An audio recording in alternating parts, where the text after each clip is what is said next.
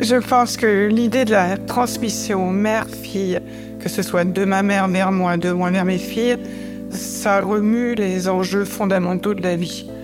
L'amour, la mort, les valeurs, hein, le sens de la vie, tout est dans ce nœud-là. Et donc, si j'en suis aussi émue, c'est pas forcément par tristesse, c'est parce que ça touche des choses très très profondes. Et en ce qui me concerne, le lien avec ma mère est le lien fondamental dans ce que j'ai le sentiment de faire bien ou dans tout ce que je peux porter de culpabilité, de sentiment de ne pas avoir été à la hauteur. Ça a toujours un rapport avec euh, ce que m'a transmis ma mère. Je suis euh, Nicole Bacharan. Je suis historienne, politologue et ma spécialité c'est l'histoire et la politique américaine. J'ai passé à peu près la moitié de ma vie aux États-Unis et euh, actuellement je vis à Paris. Je suis mariée, j'ai trois enfants plus deux enfants de mon mari. Et euh, en fait, on n'a que des filles, sauf un fils.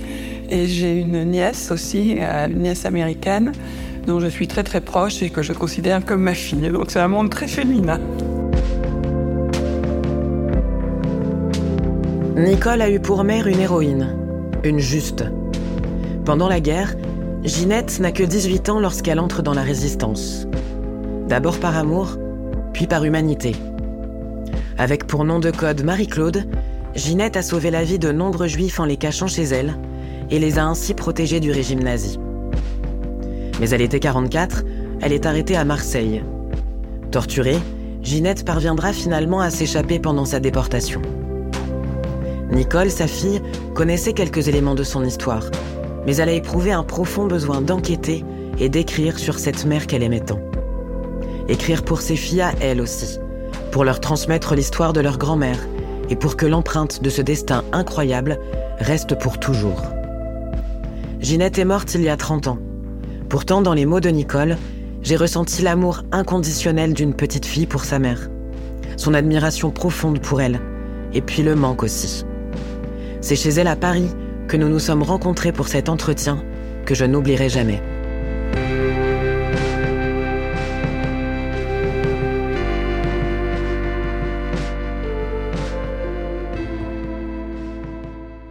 Ma mère est, née en 1924, donc c'était des circonstances où les naissances se passaient dans des cadres très différents. Elle faisait partie d'une famille euh, de l'Aude, elle est née à, à Lézignan-Corbière.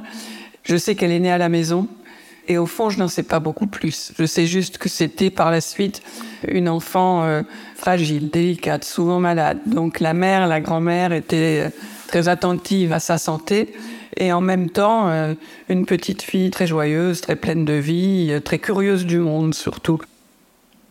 C'est un milieu social très modeste. Mon grand-père, donc son père, était fils de paysan. Il n'avait pas pu aller à l'école au-delà du certificat d'études parce que ses parents ne pouvaient pas ou ne voulaient pas. Et du côté maternel de ma mère, c'était un milieu à la fois plus aisé, plus cultivé, puisque c'était une famille où même l'arrière-grand-père avait fait des études. Donc c'était assez inégal au fond comme milieu.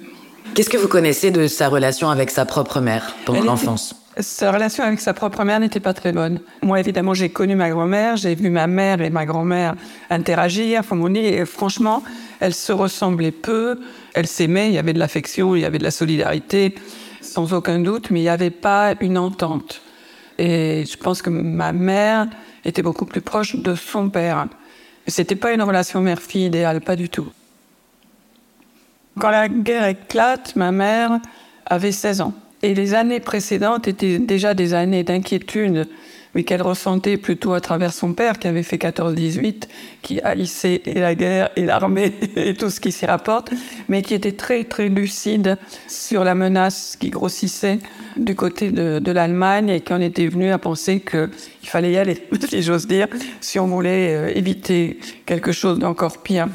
Mais si je pense à ce que je sais de l'adolescence euh, de ma mère, malgré tout ça, c'était une ado, quoi. Donc, euh, elle aimait l'école, elle avait des amis, elle adorait le cinéma et elle, rêvait de découvrir le monde. Et c'est vrai qu'elle est partie à 15 ans, donc en, bah, en 1939, comme bonne d'enfant, c'est ce qu'on appelait les jeunes filles au père, sur la côte atlantique. Elle s'est trouvée à la tête d'une bande de cinq enfants dans une famille. À 15 ans, ce genre de voyage en 39, c'était comme d'aller au Canada aujourd'hui. Hein. Et déjà, dans sa propre famille, on la voyait comme une aventurière à la déclaration de guerre au moment de la débâcle. Donc elle était à Lézignan-Corbière, dans l'Aude, donc vraiment tout au sud de la France, en zone dite libre. Et la zone libre n'était pas si libre que ça. C'était le régime de Vichy, il y avait toutes sortes de contraintes, il n'y avait plus de parlement, il n'y avait plus d'élus, il n'y avait plus de conseil municipal, il n'y avait plus d'école normale. Et ça, c'est ce qui a un peu bouleversé, si j'ose dire, le destin de ma mère, parce que son père souhaitait vraiment qu'elle fasse l'école normale pour devenir institutrice, et les écoles normales ont été supprimées par Pétain dès le mois de juillet 1940, euh, parce que c'était les, ben pour lui, les racines de la République, de tout ce qu'il y avait de pire au monde, dans la vision de Vichy, dont je tiens à dire que c'est une vision fasciste. Vichy, c'est vraiment la version française du fascisme en Europe à ce moment-là. Donc, ma mère n'a pas pu suivre cette voie de l'école normale. Elle a euh, fait une formation sténo, dactylo, langue, voilà ce qu'on offre aux jeunes filles à ce moment-là. Et en 1942, donc à pas tout à fait 18 ans, elle est partie travailler à Toulouse. Et c'est là que son destin, si j'ose dire, s'est mis en marche.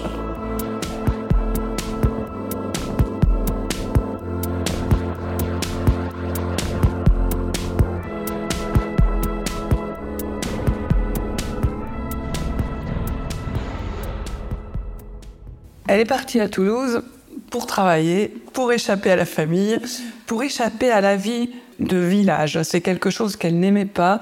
Elle se sentait surveillée, observée, c'était cancanier. Elle avait besoin d'air.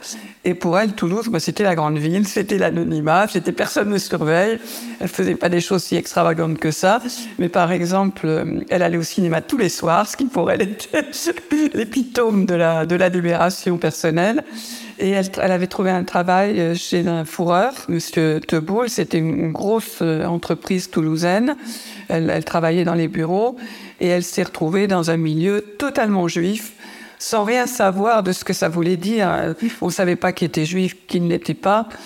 Et elle a découvert ce milieu pendant la guerre. C'est-à-dire qu'il y avait à Toulouse le milieu du fourreur debout dont les employés, beaucoup de clients, etc., étaient juifs. Et puis il y avait dans la ville énormément de réfugiés qui avaient fui l'Allemagne, la France de l'Est, et puis Paris, euh, où on arrivait des Allemands. Et c'est comme ça qu'elle a été témoin des inquiétudes, des restrictions, de la mise à l'écart, des arrestations, des disparitions, et ça s'est durci très très vite hein, au cours de cette année 1942, et c'est comme ça qu'elle a rencontré euh, le grand amour de sa vie, Jean Obermann, qui était un, jeune juif, euh, lui-même était né en Pologne, mais la famille avait émigré à Paris, avait été naturalisée, et la mère euh, de Jean, qui était une femme très clairvoyante et très énergique, avait entraîné toute la famille au moment de l'avancée des troupes allemandes vers le midi. C'était un jeune homme magnifique. Moi, j'ai vu des photos depuis, euh, extrêmement brillant, extrêmement amusant, follement séduisant. Et ma mère a été follement séduite. Et c'est vrai qu'à travers Jean et sa famille, elle a été plongée dans la tourmente de ces années-là, puisqu'elle a été également à, à cacher dans un couvent euh, le petit frère et la petite sœur de Jean, loin, assez loin de Toulouse. Et elle a aussi accueilli beaucoup de juifs euh, chez elle. Elle avait un petit appartement. Mais quand il y avait des rumeurs de rafles dans Toulouse, et il y avait à la fois des rumeurs et à la fois des rafles, il y avait très fréquemment des amis d'amis qui venaient dormir chez elle parce qu'il valait mieux ne pas rentrer euh, chez soi quand même. On avait ce genre d'inquiétude.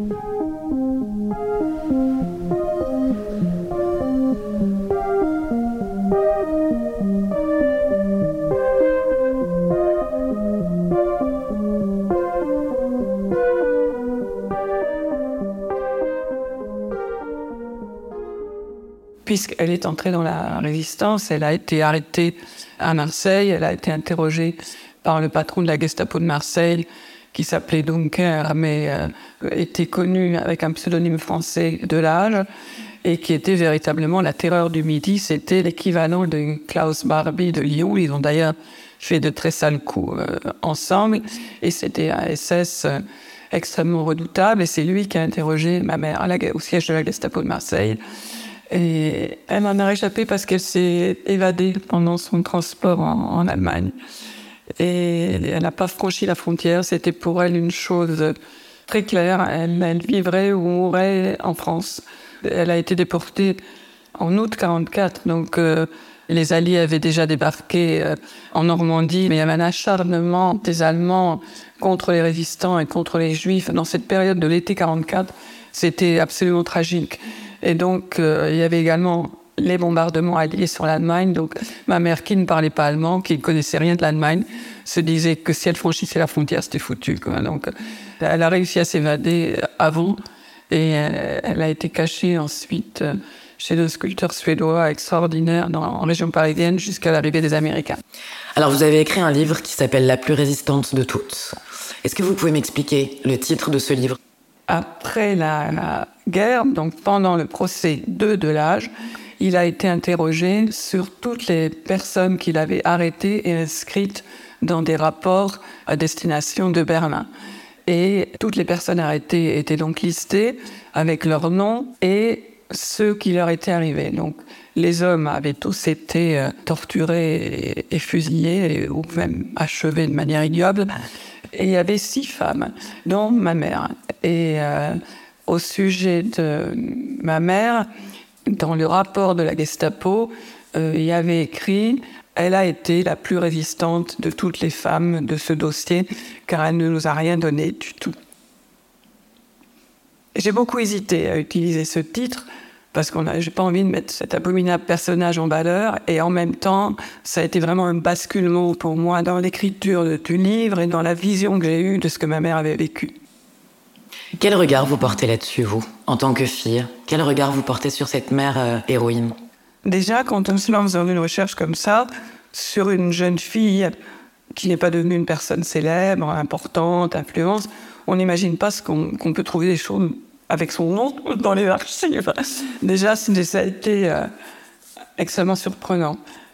Je n'imaginais pas une seconde retrouver ce qualificatif dans la bouche du SS qu'il avait interrogé. Ça a été un choc incroyable. Je savais que ma mère était une femme courageuse. Je l'ai vue dans, dans, sa vie, euh, dans des circonstances heureusement moins dramatiques, mais enfin, je savais que c'était quelqu'un de courageux. Je ne savais pas qu'elle avait affronté quelque chose d'aussi terrible. Et ça m'a donné un nouvel éclairage sur des morceaux de sa personnalité, des choses qu'elle prenait très très à cœur, des moments de dépression aussi, euh, que j'attribuais à des facteurs immédiats. Il y avait de quoi faire dans sa vie, qui n'était pas très facile.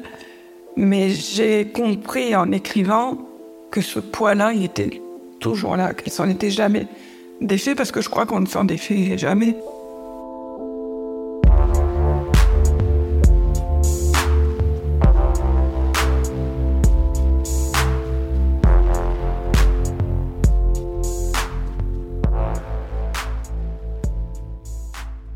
À la libération, ma mère a été est sortie de sa cachette, puisqu'elle était cachée près de Versailles. Et elle est allée accueillir les Américains qui arrivaient de Normandie vers Paris. Elle a fait partie de ces foules qu'on voit dans les images d'archives, de toutes ces jeunes filles enthousiastes, toutes ces foules en liesse, vraiment, de voir arriver les libérateurs. Et elle en a gardé un souvenir éblouissant. Il portait une cause juste. Et donc ma mère, plus tard, quand elle s'est mariée, elle a eu des enfants, elle nous a toujours élevés dans des milieux franco-américains, ma sœur et moi. On a toujours eu euh, des amis américains, des copains américains. Et ma mère nous a toujours dit ou montré que ben, si tout allait mal, il restait encore l'Amérique. Elle n'avait pas du tout une vision idéalisée des États-Unis, mais pas du tout. Mais elle pensait que c'était un pays où la notion de liberté était très profonde. Et que donc, si cette liberté, qui lui était si chère, était vraiment très très menacée, on pouvait aller en Amérique, aller en Amérique, on pouvait faire appel aux Américains, mais c'était un peu le dernier espoir. Et donc c'est vrai que moi, euh, finalement, c'est devenu mon métier. Une sorte d'hommage aussi à ce qu'elle a vécu quelque part. Oui, pas forcément volontaire, mais finalement, très clairement, oui, un nomade.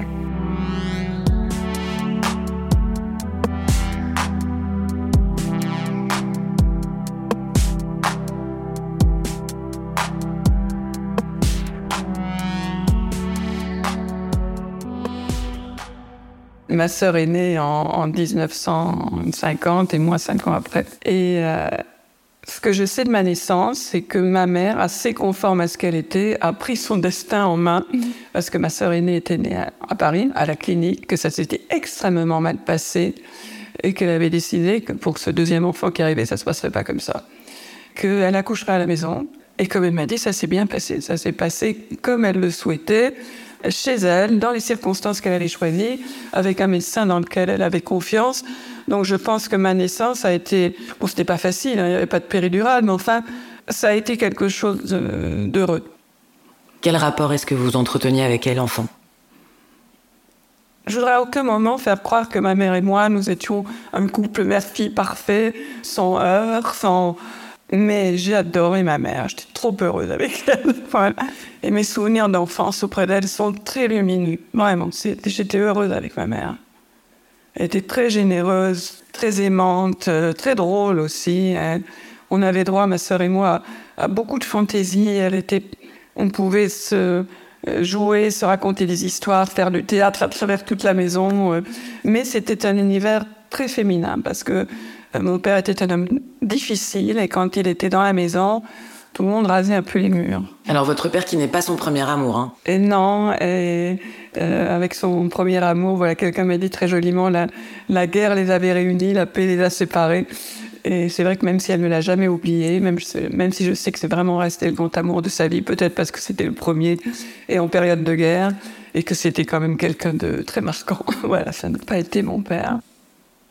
Elle n'était pas heureuse avec mon père. Pour nous, les enfants, c'était pas un secret. On le savait, on le voyait. Et donc, Jean Obermann, ça restait quand même un souvenir lumineux d'un vrai amour intense, partagé. Euh, et elle en parlait volontiers, mais pas souvent. Quelles sont les valeurs importantes que votre mère vous a transmises pendant l'enfance et l'adolescence? Ma mère était quelqu'un dont je dirais qu'elle était très intransigeante sur le plan moral. Ça ne rigolait pas, je dis les choses familièrement. C'est-à-dire qu'il y avait le vrai et le faux, le juste, l'injuste, le bien, le mal. Pour ma sœur comme pour moi, il fallait pas trop, euh, mal se conduire à l'égard de ça. Alors évidemment, c'était des affaires d'enfants, euh, comment on traitait les autres, euh, comment on se comportait à l'égard des autres. On n'était pas des grands criminels, mais en tout cas, c'était très clair qu'il y avait des choses qui ne se toléraient pas. La valeur principale qu'elle nous a transmis, donc elle a voulu nous transmettre consciemment pas, et que j'ai essayé de transmettre à mes enfants, c'est une idée de la fraternité. Une idée que tout le monde a une valeur égale, quel que soit euh, l'âge, la situation sociale, la beauté, la laideur, la richesse, la pauvreté, euh, la couleur, les origines, tout le monde a une valeur égale. Cette idée de fraternité, je pense que c'était au centre de l'éducation qu'elle nous a donnée. Ce rapport à la justice et à la fraternité vient forcément de, son combat pendant la guerre? Je pense que cette idée de justice, de fraternité, c'était son père, c'était très fort chez lui. Et je pense que ça correspondait tout à fait à la personne qu'elle était dès la petite enfance. Parce qu'au fond, les parents transmettent ce qu'ils peuvent, mais ça ne prend pas toujours. Euh, chez elle, ça, ça a pris, ça a pris très fortement. Et je pense qu'en fait, son engagement pendant la guerre est venu de là. Souvent, je me suis demandé en écrivant ce livre, pourquoi elle a fait ce choix-là? Elle n'était pas obligée, elle n'était pas juive. Et, oui, ce que je veux dire, elle aurait pu rester, faire profil bas. Elle n'avait pas le choix, en fait. Quand les situations se sont présentées, pour elle, c'était évident. Il y a des gestes à faire, mais on les faisait. Par contre, de ce qu'elle a vécu pendant la guerre, euh, elle en parlait très très peu. Elle n'a jamais pensé qu'elle avait fait quoi que ce soit d'important, d'héroïque, de courageux mais euh, je pense aussi qu'elle voulait nous protéger.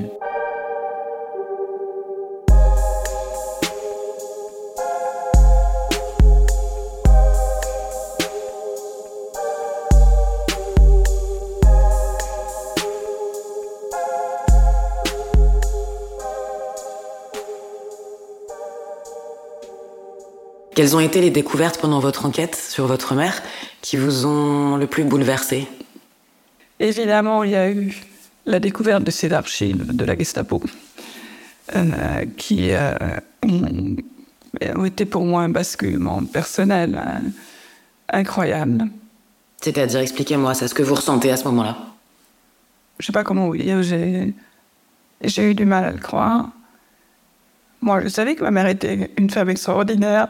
Il y a d'autres gens qui ont su que c'était une femme extraordinaire, même le plus infect des infects. Il a vu qu'il y avait une, personne extraordinaire, ça n'a pas empêché de se conduire de manière ignoble, mais il a reconnu que cette gamine était une femme extraordinaire. Qu'est-ce que ça fait aussi d'être la fille d'une héroïne pareille? Ça donne du courage. Enfin, j'ai jamais eu à être courageux. Euh, j'ai pas vécu voilà, des époques terribles. Mais dans, ma, dans mon petit monde et dans la petite vie, il y a eu des moments que je trouvais un peu compliqués à affronter. Et je sais qu'il m'est arrivé de me dire, mais quand même, tu vas pas te dégonfler, quoi. Tu es la fille de ta mère. Ça, oui, c'est quelque chose qui m'a soutenu par moments. Donc, lors de l'âge, mon SS, qui dirigeait la Gestapo de Marseille, a laissé des souvenirs très marquants. Et il y a des gens qui ont témoigné, il y a des gens qui ont écrit des livres. Et donc, j'ai su ce qui était arrivé à ma mère, puisqu'il opérait toujours de la même manière. Et puis, ça m'a éclairé sur mon propre mon propre déni. C'est un parcours incroyable. C'est vraiment pour moi un, voyage intérieur.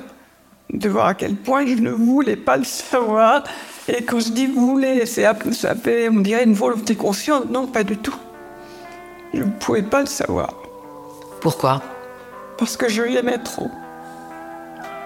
Oui, je l'aimais trop, je ne voulais pas qu'on lui fasse de mal.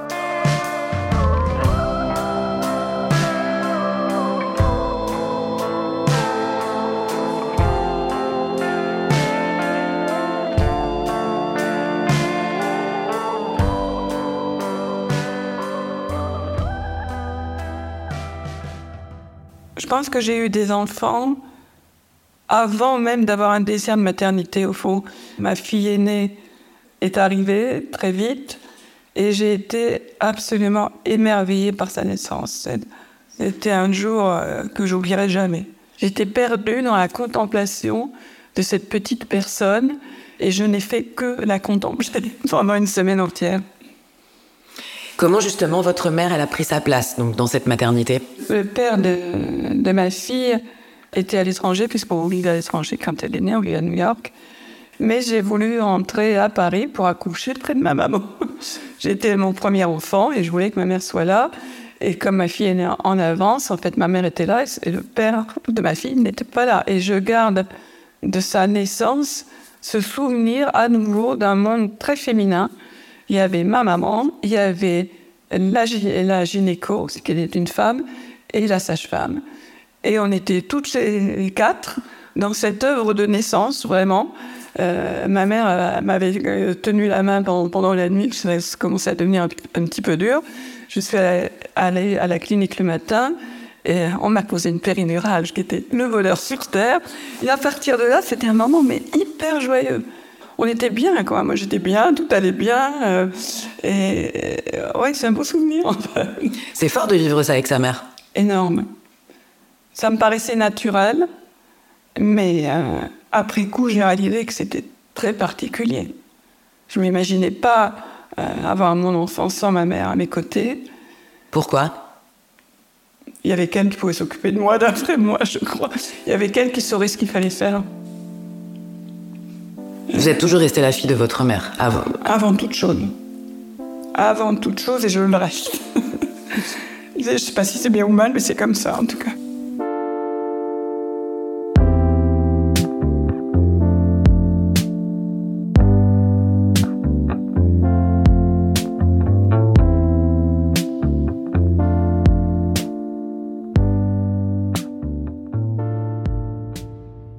Comment justement vos filles ont reçu euh, l'écriture de ce livre? Elles savaient que je voulais écrire ce livre depuis très longtemps et elles ont vraiment suivi ça pas à pas. Elles sont extrêmement fières et heureuses que ça existe. Pour moi, c'était pour elles. Je voulais pas que cette histoire se perde, qui est au fond leur histoire. J'ai voulu transmettre cette histoire à mes filles. J'ai voulu rendre justice à ma mère. J'ai voulu la faire revivre J'ai voulu ne jamais la quitter. Je sais que les relations mère-fille sont quelque chose de très complexe, très difficile. Alors, je ne sais pas ce que dirait un psychanalyste, au fond, je ne me tiens pas à le savoir.